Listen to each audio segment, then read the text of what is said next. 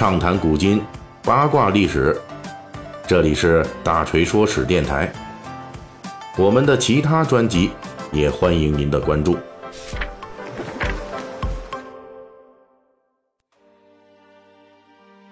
咱们最近《三国演义》细节解密啊，主要聊这个东汉末年的一批新兴的割据地方的诸侯势力。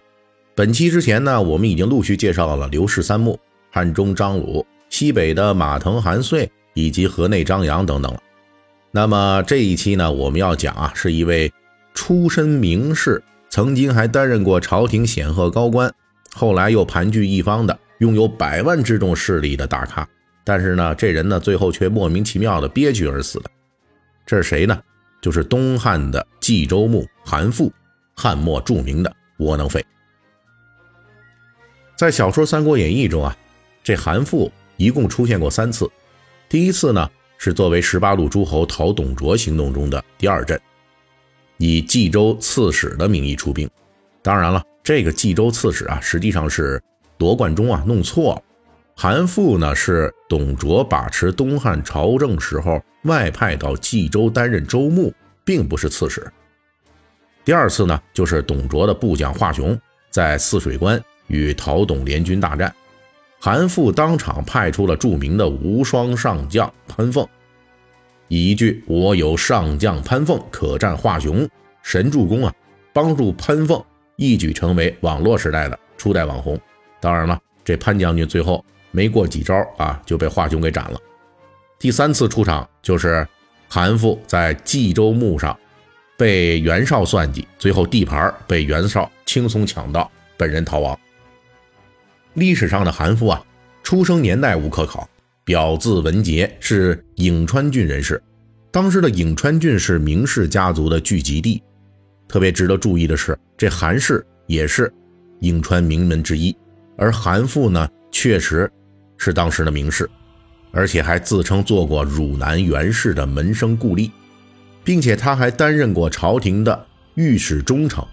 这是东汉位置不是特别高，但是特别受尊敬的职位之一，与司隶校尉、尚书令并称为三独坐，地位超然。从这些历史事实来推测，韩馥是非常受当时名门士族认可的，因此韩馥很可能也是出身颍川韩氏的名门名士。历史上的韩馥是如何成为名士的，这一点在历史上咱们没有什么记载。但是呢，韩馥从正史中第一次出现时，就是作为大名士出场。这就是大锤前面曾经说过的，董卓在把持朝政时候，曾经受手下名士们的忽悠，一厢情愿的分封了很多名门名士去各地担任地方长官，其中就有韩馥。而且在韩馥这一波的五个地方官的派遣中呢，韩馥作为冀州牧排名还是第一。这一波的其余四人分别是冀州刺史孔宙。颍川太守张咨、兖州刺史刘旦以及陈留太守张邈。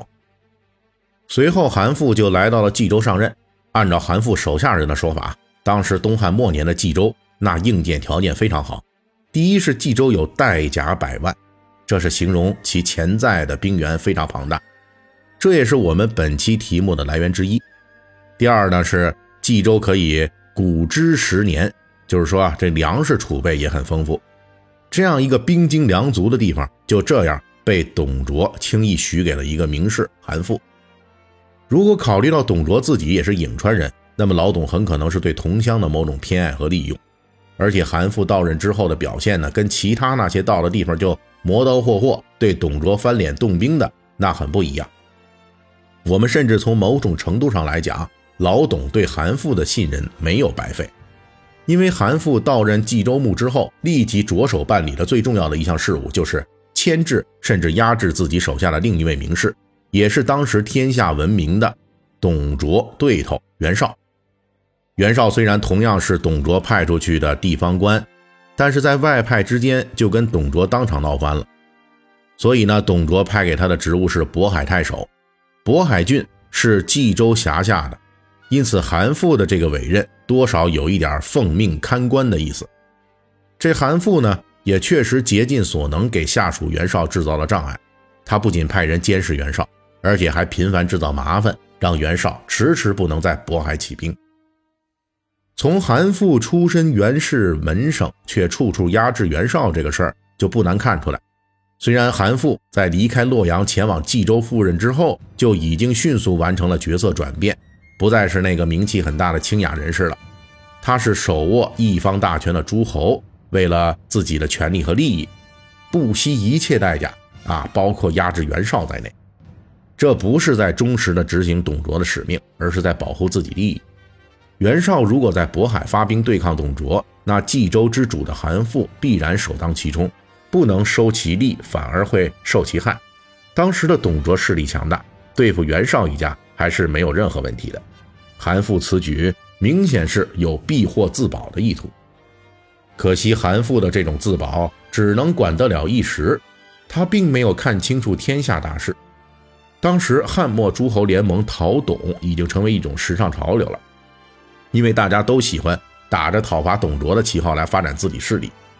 很快，东郡的太守乔瑁为了一份来自朝廷中枢的求援信，在当时的官场公布了。董卓挟持皇帝的罪恶，号召各路诸侯起兵勤王，一时间那舆论哗然，大家都找到了发展自己势力的充足借口。讨董啊，不过是一面旗子，在这面旗子下面偷着发展自己势力才是最重要的事儿。到了这个份上，韩馥如果继续为了自保一味压制袁绍，只会让别人误以为他跟董卓穿一条裤子。在这种情况下，韩馥很快就跟大家步调一致，也加入了讨董联军。韩馥的冀州牧也是董卓的提拔，但是他仍旧翻脸了，既压制袁绍，又怼董卓。那在这个过程中，他就已经具备了一个汉末诸侯起码的素质，就是唯利是图。不过韩馥的唯利是图啊，给人的还是以这种目光短浅的感觉。他从冀州牧开始就一直乐于给别人拆台。袁绍起兵之前，他阻碍袁绍起兵，给袁绍拆台；关东诸侯联盟之后，他加入其中，又给董卓拆台。到了袁绍等人出兵与董卓对峙的时候，韩馥又作为后勤供应，隔三差五的给袁绍断粮断饷，成天惦记着怎么给袁绍拆台。就在这些小伎俩一再施展的同时，我们已经看出来，韩馥非常清楚袁绍的才能。和他自带的世家大族的号召力，并且竭尽所能压制袁绍的崛起。然而，就在韩馥不断压制袁绍的同时，他已经彻底丧失了一次关键性的压制袁绍的机会。这是怎么样的一次机会呢？他又怎么丧失了呢？咱们下期《三国演义》细节解密继续来聊。本期大锤就跟您聊到这儿，喜欢听。您可以给我打个赏。